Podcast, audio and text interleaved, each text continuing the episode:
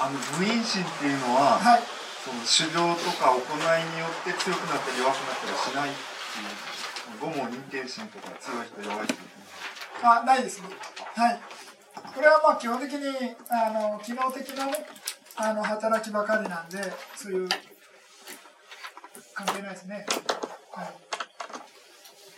まあ、心の流れ勉強したらね、あのー第4章でね心の流れ勉強しますけれども、まあ、このほとんど心の流れの,、まあその機能的な部分なんでね。で、まあ、善悪の業を作る心っていうのは即行心っていうものがあるんですけれども、まあ、皆さんの表一番後ろの表を見てください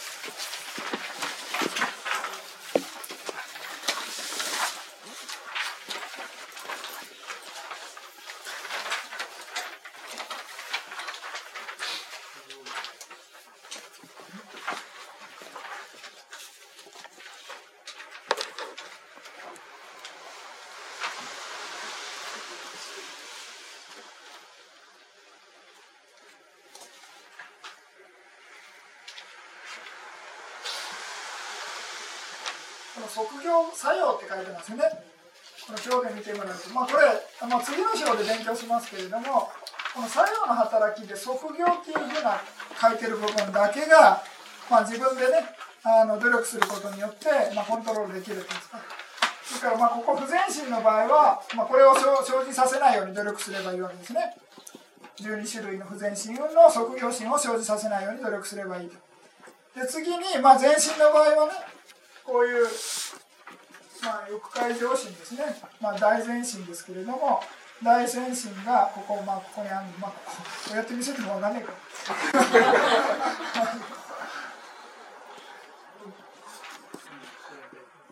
ここですね。ですから大前進、皆さんがこの大前進8種類あるんですけれども、皆さんが修行してね、頑張って、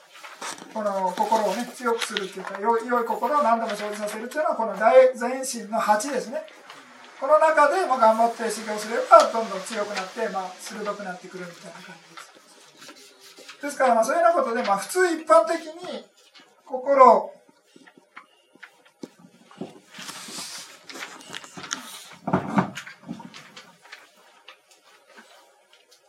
心で、まあ、問題になるのは、今、今回勉強した12の不全心ですね。不全心。それで、まあ、大前心。8。ですから、まあ、基本的に、まあ、コントロールできる分野っていうのはこの2つですね。それ以外の無因心とかっていうのは、まあ、機能的な働きがほとんどですから、まあ、あまり関係ないというかね。ですから、まあ、よく言うのね、あの良い心を、まあ、その悪い心を生じさせないように努力して、それで、まあ、いい心を、まあ、どんどん生じさせて、まあ、高いレベルに持っていくということですね。ですから、まあ、12の不全心か、まあ、大前心の8。このどちらかで、まあ、前後、悪語を積んでいるわけです。で、頑張って大前心の心をどんどんどんどん育てていって強くすれば、まあ、最後には出世検心という悟りの心が生じるわけです。出世検心8ですね。一番下のところに書いてある。出世検診8が生じるまでは、ギリギリ前まではこの大前進。ですから結局はもう戒律を守ることでも、右の瞑想するのにしても、お布施したりとかね、こうやって勉強するのも、この大前進、どれかが働いてるわけです。それで、まあ最後の最後、まあギリギリ高くなって、最後の瞬間に、まあ、まあ、ギリギリの、まあ、そのレベルが上がった時に、同心っていうね、まあ、夜道っていう悟りの心で初めて生じるわけです。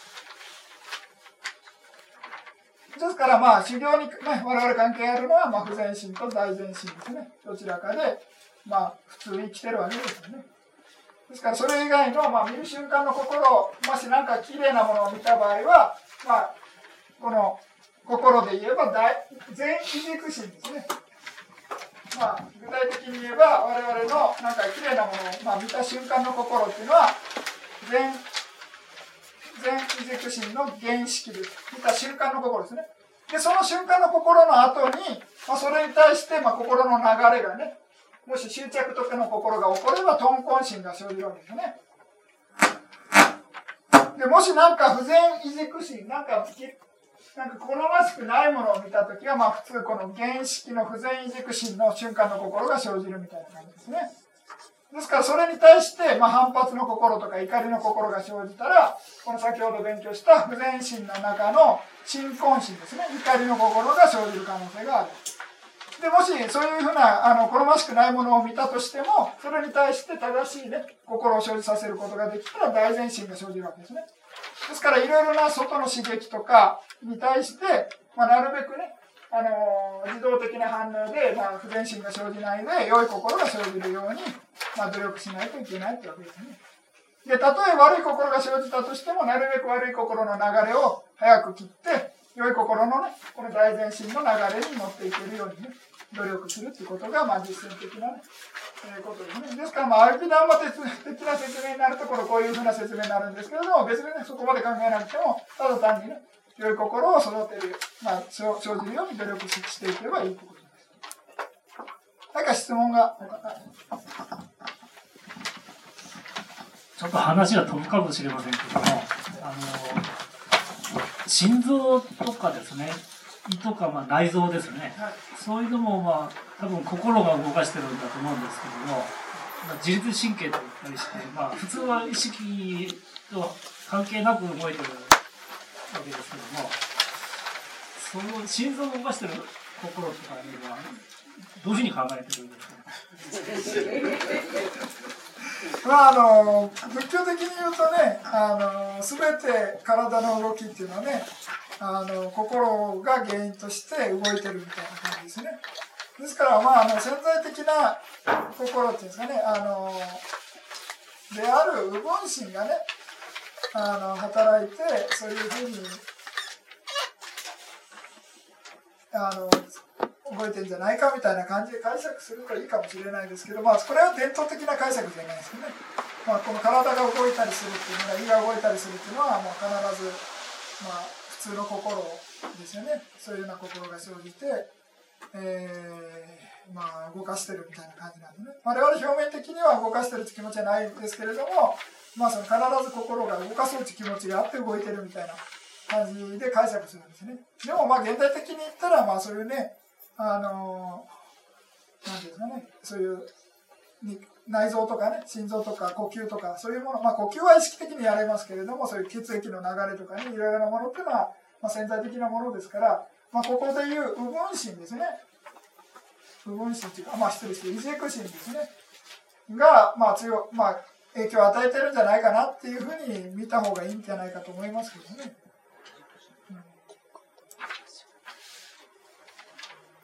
で、まあ、心の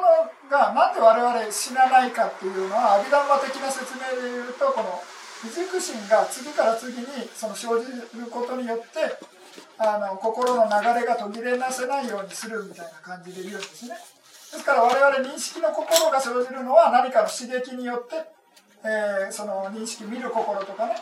聞く心とかそういうようなあと考える心とかねそういうようなものが流れが生じるんですけれどもそれが終わった瞬間になぜ止まらないかっていうとその間にその潜在的な心の流れが必ずワンクッション置いて入ってそれでそれにまた別な刺激が生じたらまた表面的な心が生じるわけですね。ですからそういうようなことでまあ、あの我々の心が止まらないように異軸心っていうのを、まあ、右分心っていう表現するんですけれども潜在的な心がその生命を維持してる生命維持の働きを異軸心が、まあ、右分心がやってるみたいな感じで言うわけです。ですからまああのー、論的に解釈がちょっと違うかもしれませんけれどもまあねあのそういうな心臓の動きとかねそういうものはもしかしたらそういう分心が働いてる可能性もありますけれどもあとはまあその前情の高いレベルになってきて滅人情とかになってくるとまあ皆さん信じるかどうかわかんないですけど、まあ、心臓が止まったりとかねいうふうな話があるんですよね。ですからなぜそういうふうに心臓が止まったりするかというと、まあ、心の働きが止まるから、まあ、当然心臓も止まるみたいな感じでねいうふうな解釈心臓停止する呼吸停止心臓停止みたいないうような感じで言われてるんですよね。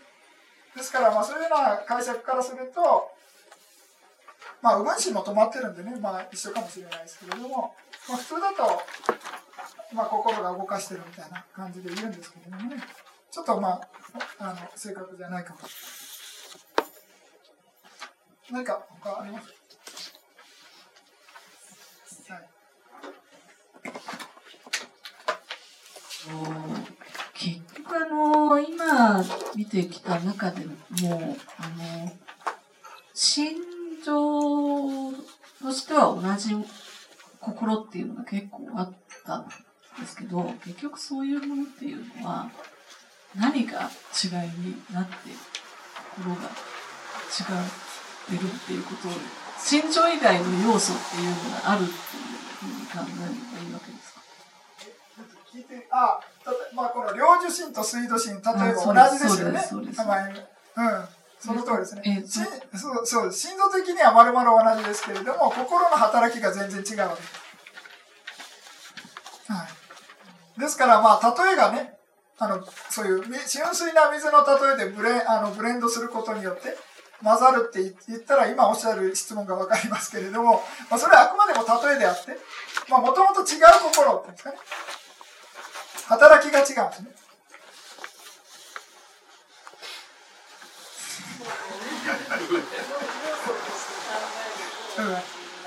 そうです、そうです。はい。ですから、対応してる信者のは、まるまる同じ。領受心、水道心っていうのは、まるまる同じですよね。まあ、今、質問わかります？でも、この対応するものが、重々で同じで、種類も同じですけれども、領受心っていうのは、受け取る働きの心で、水道心っていうのは調べる働きなんですね。ですから、まあ、心自体は、まあ、その、この、こっち側、右側見てもらいたいんですけど、いろいろ働きが、これ第三章で勉強します。この働きね、この、例えば、この水道、秘書炎、まあ、水道作用とか秘書炎作用とか、まあ、結晶、右分作用、まあ、右分っていうのがまあ潜在的な働きですね。そんな感じで、まあ、いろいろな働き、まあ、領受作用みたいな。領受心は領受作用しか働かないんですけれども、水道心っていうのは、水道作用とか、まあ、秘書炎作用とか、まあ、潜在潜在的なね、そういう心の働きとかっていうことでいろいろ働きあるんですよ。ですから、まあ、信者の数的には同じ数で同じ種類で対応してますけれども全然心の種類とは違うが違違って働き方も違うということですね。はい、ですからまあ例えがね純粋な水に混ざる成分って言ったらね同じ成分混ざったら同じじゃないかっていう話でまあ質問の意味はよくわかりますけれどもまあ一応それはあ,、あくまでも例えでまあ実際はあの心別な心ですよってことですね働き方違う。同じコーヒー成分でも、はい あったかいのと冷たいのとちょっと違う。まあまあそうですね。うん、まあ熱がちょっと働き方が違うんですね。まあ何しろまあ違う違うもんですよね。働き方種類が違うということです。何か他にあります？か。じゃあちょっとあのまた先ほどのあの勉強したのと同じになるんですが、まあ、テキストを見ていただいてこの、まあ、ページなんです19ページですか？19ページの上の表を見てください。これは先ほどあの無因心の対応をまとめたものです。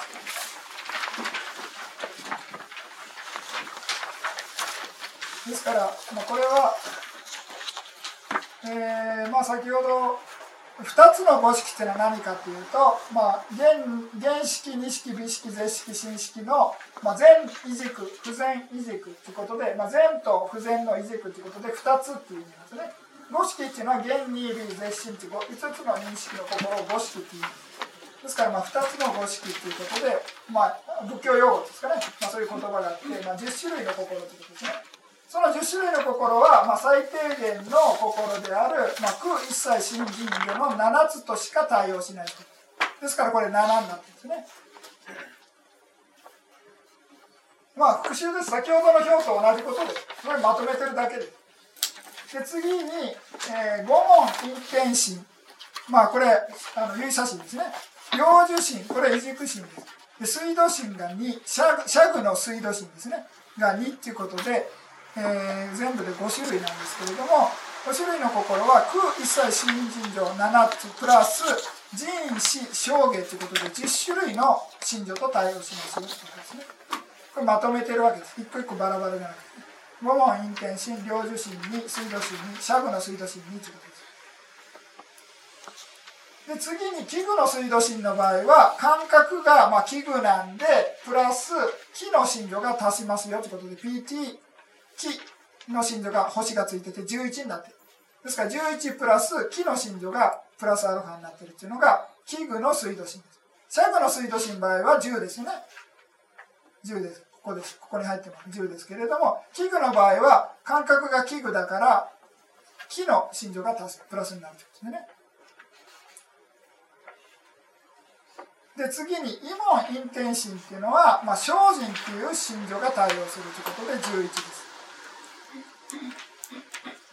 で次に正気心っていうのはさらに、まあ、その笑いの心ですから喜びの感覚が伴ってるってことで、まあ、先ほどの器具と同じなんですね。ですからプラス精進プラス気っていう心情がプラスになって12になるですから、まあ、最初のこの10っていうのを覚えてもらえればいいかなと思うんですね。この10の基本。わかります？まあ、1から7はあの7番はもう関係ないですよね。空一切新心情ってのはもう絶対関係ある必要ないさらに人死証言っていうのがプラスになるのがこの何て基本です。基本っていうか。でそれに何が足していくかっていうのを考えればいいですね。ですから、まあ、あの10が基本でさらにこれ器具だから機能心情を足す。で次にイモンインテンシンの場合と正気心は精進を足すで正気心の場合はさらに、まあ、笑いだから木の感覚もあ木の心情も足すということで12になるというふうな感じですね。まあ、今の運転心はしゃぶしゃぶ心です。ですから木伴わないということですね。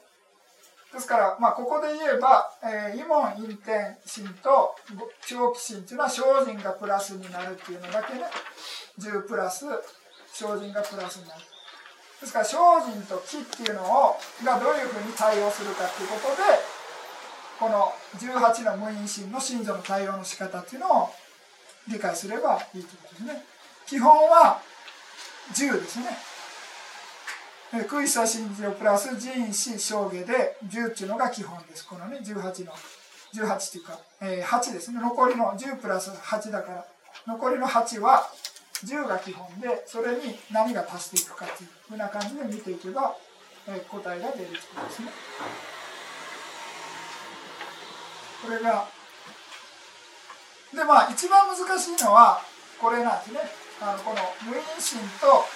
信女がどのように対応するかっていうのが、まあ、一番難しいところです。ですからまああの不全信女の説明不全心と不全信女の対応の仕方っていうのは少し具体性があるんですかね。なんか覚えやすいというか分かりやすいんですけど、これだとあんまり分かりづらいです。なんかまあ心自体の名前、なんですかね、種類自体もわけわかんないし、まあなんでこういう信条がどういうふうに対応するかっていうの分かりづらいわけで、まあ一番あの無因心のね、対応の仕方っていうのが分かりづらいですけれども、まあこういうね、とりあえずこれでまず最初に理解してください。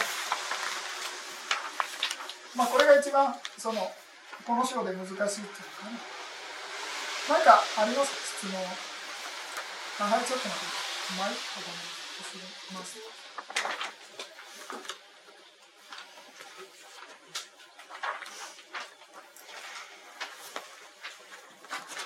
ユーサシンについてあの質問なんですけれども、はい、あのユーサシンっていうのは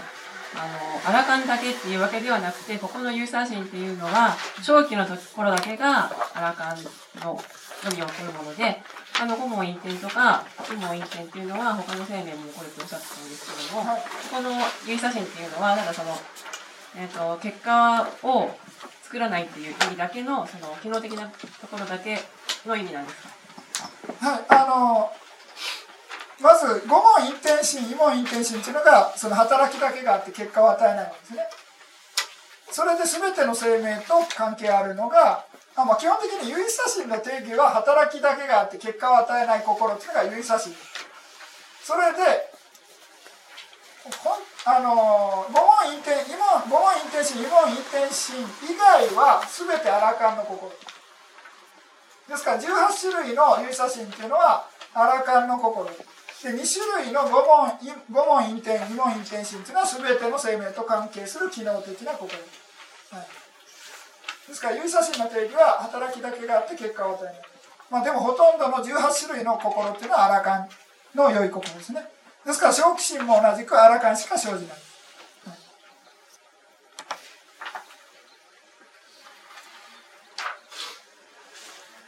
ですから、まあ、先ほどね、勉強しましたけれども、まあ、有写真というのは20種類あるわけですね。ですから、20種類の中の2種類、5問陰点、2問陰点は、えーまあ、全てと関係するということですね。ですから、正気心プラス、えー、大有写真8、えー、色化有写真5、無色化有写真4ということで、全部で18になるんですね。8たす5たす4たす1ですね、正気心で。18ですね。それはまあ、あらかんだけ。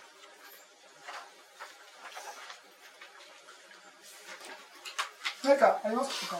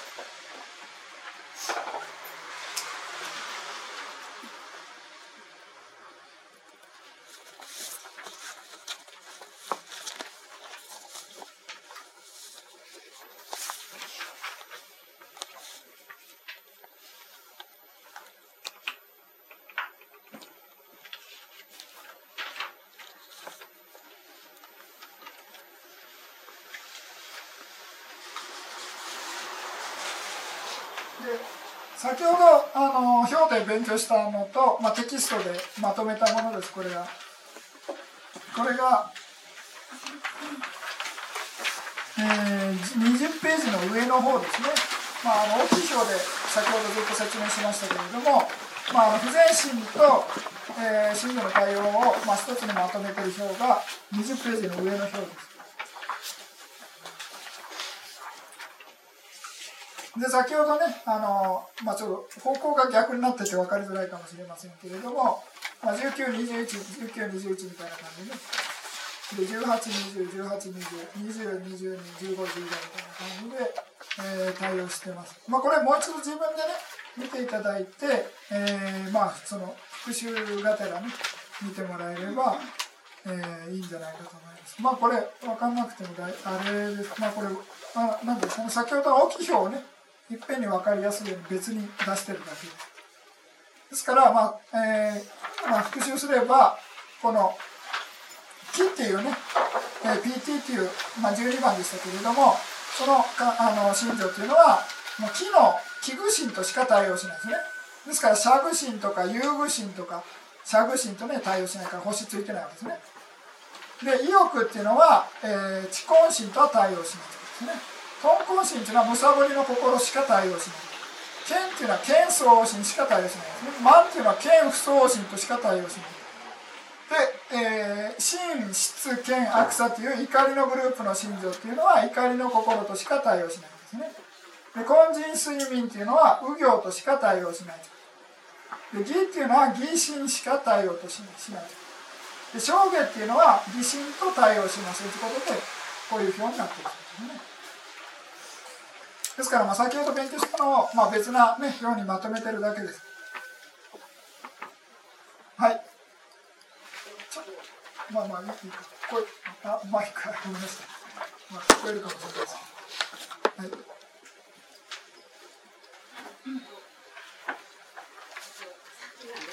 はい、えっと、有写真は、はいえー、働きだけで結果を生じないということでしたけども、はい、なんか確か空サジ信女の、えーと、死は意志なのでこれはカルマを作るのではないんでしょう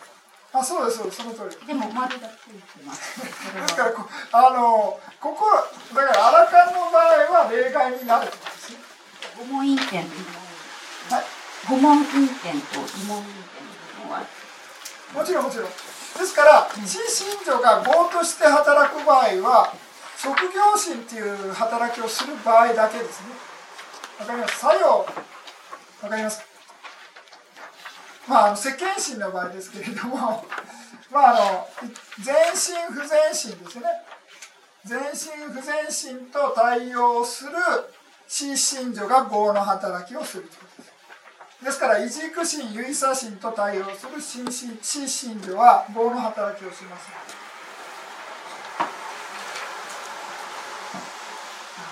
で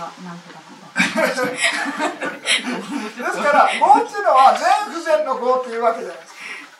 わかります、はい、善とか不全の心が生じた時に、その業を作るわけです。ですから、唯差心っていうのは働きだけがあって、もうアラカンがね、あのが心が基本ですからそれはただ機能的な心で業を作らないということですね。ですから死が入ったところでその死っていうのが機能してないというかね。業としては機能しないんですね。で異軸心っていうのはもうこれ結果の心なんです。ですからもう結果の心はもうそれ自体がまあ何ていうんですかね。結果なんでその結果が直接原因あの結果を生まないみたいな感じですね。ですから善悪の原因で結果の異軸心が生じてるわけですね。ですからその結果の異軸心がさらに直接は結果を与えないです。もうそれ自体が結果なんですよ。ですからもしその異軸心が結果を与えたらお釈迦様でも悟れなくな 悟れないというか下脱できないみたいな感じもうずっと続くわけですよ。結果が結果を与え続けてる。ですから、まあ、結果っていうのは、まあ、過去の原因で、まあ、今生じてるかもしれませんけれどもその結果自体が新しく棒を作らないですね。でも結果に対してなんか不満な心とかね怒りのまあいろいろな欲の心が起こったらそれが新しく業を作るわけですね。でもアラカンはそれに対して何とも思わない例えばアラカンがねあのいろいろ不幸なことに出会っても別にそういう不幸な結果っていうのはあの過去のねまあ善悪の結果かもしれませんけれどもそれに対してあの何とも思わないですね。平静でいられるわけですから新しく業を作らないということですね。異熟心と指差心の別々になってるので、あの別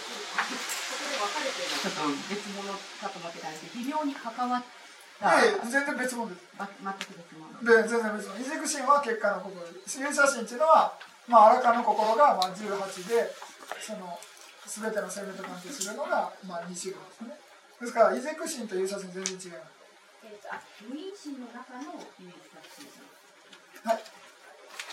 無意識の中の指差し、はい、無意識の中の指差しも長期心っていうのはあれですよねあのアラカンの心ですね。ですから無意識だから全てあのなんていうのあの関係あるというわけじゃないですね。長期の上の五問陰点と異問陰点については、何ですか、えー、小期、えー、指差しのとあの正気の上にある五問陰点と異問陰点についてもこれはえっ、ー、とすみませんしえっ、ー、とし意志が働くということでしょうか。いや働きなんです働いてもこれはカルマをすいません。まず聞いてください。はい。ですからその死の心っていうのは7つの心の中に真実に入ってるでしょ？4月の。わかります、はいはい、一切信条の死信条の中に7つの死信条っていうのが入ってるわけ、はい、わかりますよね、はい、ですから全ての心と対応するんです。から全ての心が業を作るかっていうわけじゃないわけ。ですよわかります？全て入ってんだから。ですから全ての心が業を作るわけじゃないって覚えてるんですまず、はい、棒を作る心は何かっていうと全身不全身世間の全身不全身。世間。ですから、まあ言ってみれば、えー、12の不全身と、まあ、大全身8と色界全身無色界全身。不全身見ます 不全身12大全身8色界全身8あ5無色界全身4その心っていうのは行きましょうか。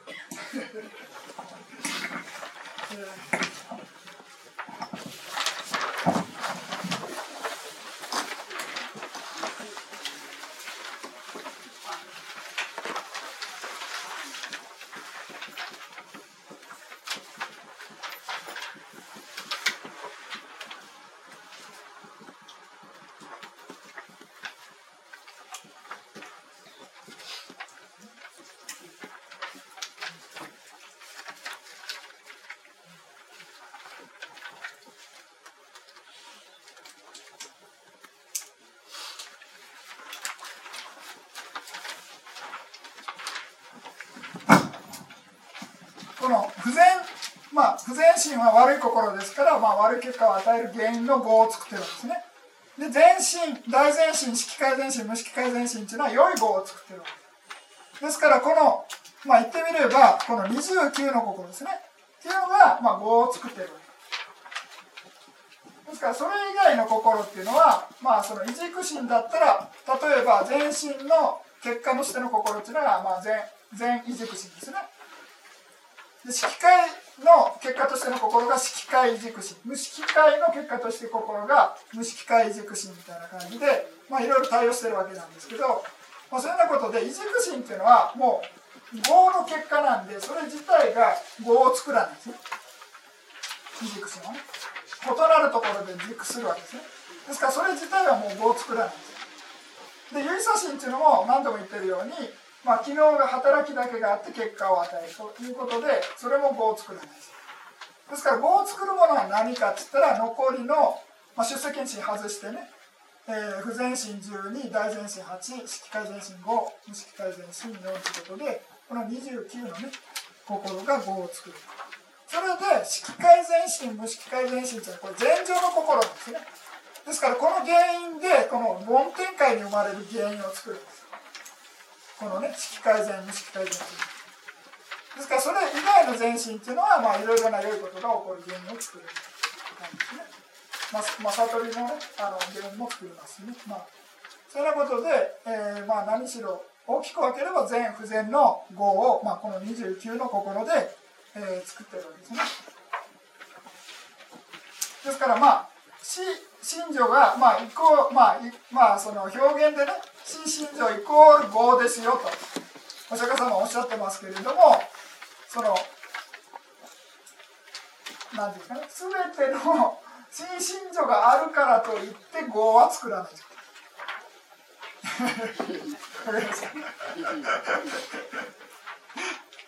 ですから業っていうのは全不全の心が業を作ってるっていうふうに思ってもらえる、はい、ですから新信条は全ての心と対応するのでね棒作ったら切れないわけですね。あのお釈迦様でも棒を作る話アラカンでも棒ができるみたいな話になるわけですそうするともうアラカンっていうのはもうね新しく棒を作ら作らないからもう二度と生まれ変わらないっていうのが、まあ、アラカンですからね。ですから棒を作ると、まあ、理理屈上困るんです まあ別にいいじゃないかということですけど、まあ、一応競技上ねあの棒はもう作らないということですね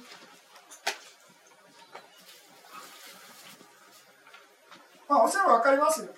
はい、C イコール5だっていうのはね、あの経典でありますからね。はい、経典の中に C っていうのが、まあ、5, 5ですよっていうね。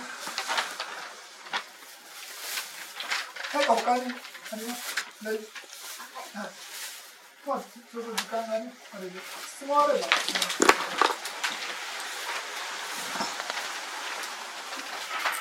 はい、あ、後ろ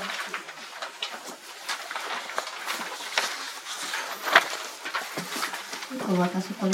思ったことなんですけどもあの大熟心の8でさっき過去の心の結果だから39から46は変えるのは不可能っていうふうにお聞きしましたよね。そうしますと、これって性格のなんとなくの一部っていうことにななるんですかね？基本的な、なんか、ものの考え方とか。まあまあ、そうですね。はい。はい。はい。ありがとうございます。それからまああのまあでも性格走るしかね世界中の人走るしかないっていうわけじゃないですからねまああの、まあ、当然まあ性格に影響を与えますねっていうだけですねそれからまあよく言うのが、まあ、お釈迦様のその異軸心は何かっていうとこの39番ですね器具の地層無料心みたいな感じでまあその伝統的には解釈するんですね。ですからこの全身の中でまあ一番強いいい心っていうのは大あ、まあ、大軸子の中で、ね。一番いいのはあの器具の地層無病心が、まあ、一番いい異軸子まあ、お釈迦様もその心で生まれた感じで、まあ、言うわけです。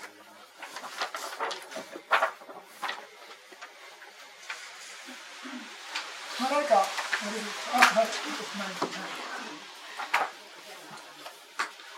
なんかこう、なんかこれ非常にちょっと捉えにくいところがどうしても変にこう、はい、勘違いしてしまったりするので、一つもう一番根本的なあの疑問で、はい。この心情っていうのはどこから生じるのかという疑問がまずあるんですけど、これはおいおい分かることなんでしょうか？心がこの成分によってこうあの分類できるっていうところは分かりやすいんですけど大体この心情の成分がどこから生じてくるのかとかもともとはい。どういうふうに備わっているか じゃあ、そこらはい、辺まずあの心臓の弁当の、まあ、一番最初にね心臓の特徴は何かというと心と同時に生じて心と同時に熱するみたいな感じなんですね。で心と同じものを対象として生じる。みたいな で心と同じものに依存して生じるみたいな。4つの心情の特徴がある。んですですからあの例えで純粋な水の例えに混ざる成分っていうのにあんまりあの引っかからないです。ですからそういう原因心情が原因でね。だったら心情が原因で心が生じてるんだったらそれはその心情の原因は何かっていうのは、その質問はよくわかります。ですからそういうふうな原因っていう意味じゃないですですから心の原因はまあ言ってみれば諸縁です。対象です。ですから心が生じる原因っていうのは、まあ、対象があるからいろいろな心がどんどん生じるわけ。ですですから心の原因であるえーれば、まあ、対象が心情の原因も対象が原因になるということなんですね。ですから見る心が生じるときには見る対象がないと生じない見る心が生じるには見る対象がないと見る心は生じないですね。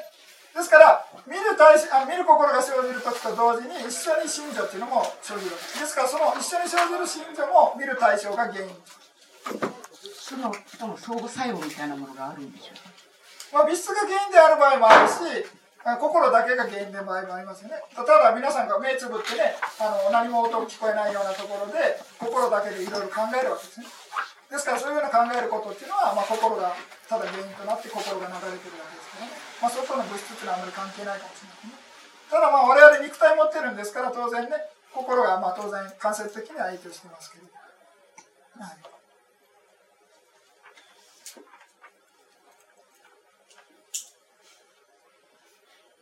まあ、あのちょっとねあの阿弥陀又さんがの難しいところっていうのはそういう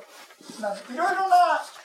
まあ、全体的にあのそういう、まあ、ある競競技っていうんですかねがあってそれをなんかそのだ順番通りやって、まあ、一つ一つ積み重ねていくわけじゃなくてなんかそのいきなり全部を抜き出してくるみたいな感じなんですね。ですからあの本当はこの説明を受けるにあたっまあ、例えば無因心の勉強を理解するにあたったらのためには心のどういう働きですかね心の流れがどういうふうに起こってるかとかっていうのが理解して初めてこの無因心っていうのがどういうものかっていうのが分かるんですね。でも無因心の心のはたな流れっていうかね、まあ、心の流れ全てがを今度は第4章で勉強するんです。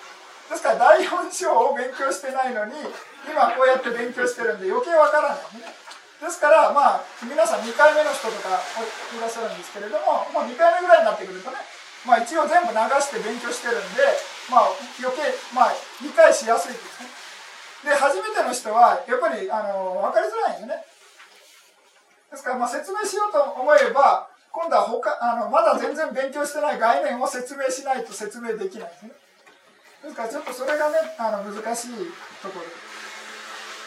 ですから本当の勉強の普通の勉強の仕方っていうのは一つ一つ全て説明して積み重ねていくわけですね。でもこの勉強の仕方っていうのは何も説明してないものを利用して説明する。すだから分からない、だからだから分からないって難しいんですね。ですからまあそういうところがね普通の勉強と違う理解しづらいですね。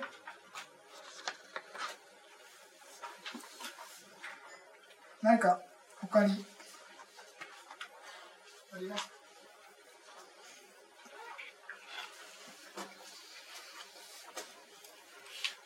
まああのまあ難しいところがね無因心のこのね18の無因心と、まあ、信者の対応の仕方が難しいっていうのとこの増信女ですね増信女の、まあ、8から13ですねこの対応の仕方がちょっと難しいというような感じですね。ですからこの8から13の上心度のがどういうふうにあの心と対応するかっていうのが分かれば他は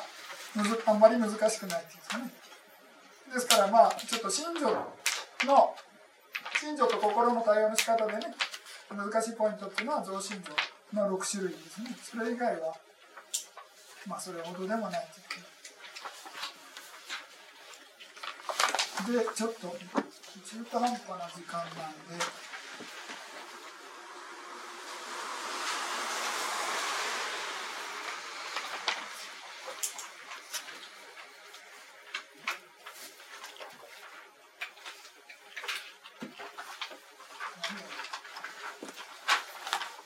まああの問でもいいですけれどもあの今から変なこと下手に。終わらなくなっちゃう。ああじゃあちょっ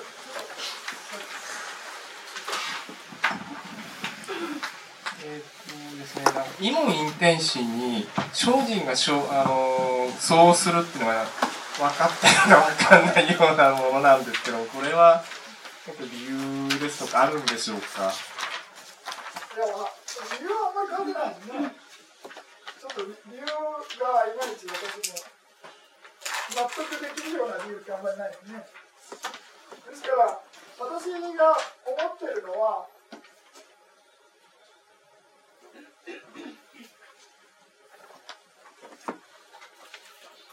この5問インテンシティ5問の流れの場合はあの精進なしに自動的に流れるのかなでまあ今インテンシンっていうのは心、まあ、だけの流れの場合心だけの流れって言い方変ですけど5問以外の流れっていうのを、まあ、その5問イモインテンシンが一番最初に流れあの切り替える働きなんですけれども、えーですからそういうようなことで、まあ、その精進っていうのが必要なのかなって感じでで正気心っていうのは、えーまあ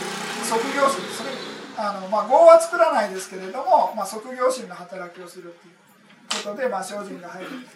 ですから、まあ、五問因転心の流れと関係するのが、まあ、それ以外のあの無因心ですよね。ですから唯一その異問因転心っていうのはその異問の流れと関係するんであの精進っていう働きもあるのかっていうのとあとは異問因転心っていうのは決定する働きっていうんですかね。もあるんでそれでまあその決定するにはそういう精進の力が必要なのかなみたいな感じですね。だからまああんまりちょっとはっきりは分かんないですあ後後ろま大丈夫ですか？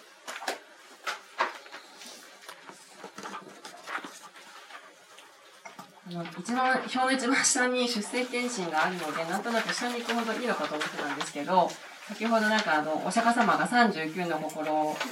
だったってことで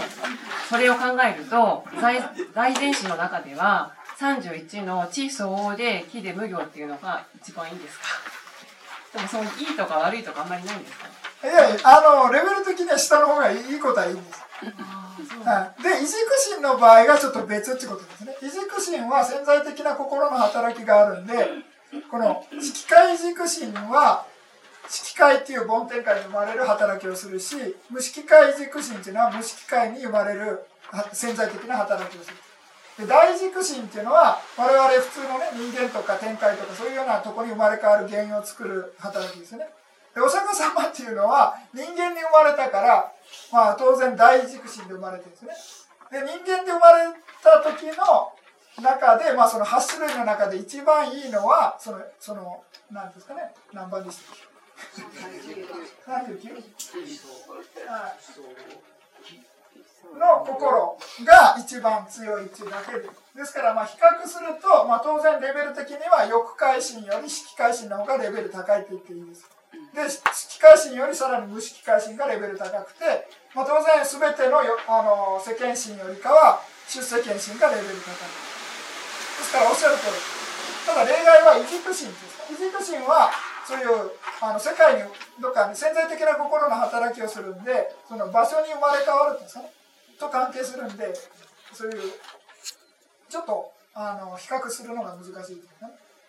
はい。意味で考えると例えば大前進の中の地相応の方が地不相応よりもいいような感じがするんですけどあそうそれいいですよはい、はい。この枠の中ではうん。やっぱ地相応の方がいいってことですよね不相応よりは。あもちろんもちろん。はい。その通り。あとはあと反対に不全心の中で、はい。あの、どれが一番良くないっていうのはあるんでしょうか。例えば、あ悪見があって、はい。まあ、上の方が悪いっていうふうに言いますね。喜んでやる方が良くないとですね。とん豚根あ、まあ、邪見を伴うっていうのが一番良くないですね。悪見相応心の方が良くない。悪見相あ無病の方が良くないっていうあと、気と者がある場合ではうん、火がある方がやっぱり良くないですか良くないというかまあ、うん、そそっちの方が良くないというふうに言いますね。はい。ただまあ悪見の種類ですよね。あのーまあ仏教でね言うのはそういう決定邪見とか言ってものすごくお釈迦様が説法してでも取り除くことができない強い邪見みたいなのがすごいあの悪悪業が重いみたいな感じで言うんですね。ですからそういうような意味で、あのー悪見相応心がそういう強いっていうふうに悪いっていうふうに言ってもいいですけれども、まあ、当然ね、あの自分の両親を殺したりとか、まあ、人を殺す場合だとあの怒りの心の方が、まあ、その業が、まあ、罪が重いみたいな話になりますよね。ですからまあ単純にね、あのこの12の中でどれがっていうよりかは、まあ、その比較同じレベルで比較同じ状況で比較すれば、まあ、当然ねあの1番の方が強いみたいな感じで言いますけれども当然もしかしたら一番下でね8番目の心で人のものを盗んだりしたらねそれはあの普通に心の中でねちょっと欲の心が起こるよりか具体的に行動を起こした方が、まあ、悪業はあの罪が重くなるわけですね。ですからそういうようなことでちょっと比較するのは難しいですね。ただ強い弱いみたいな感じだと順番通りだみたいな感じでは一応説明してるんですけどね。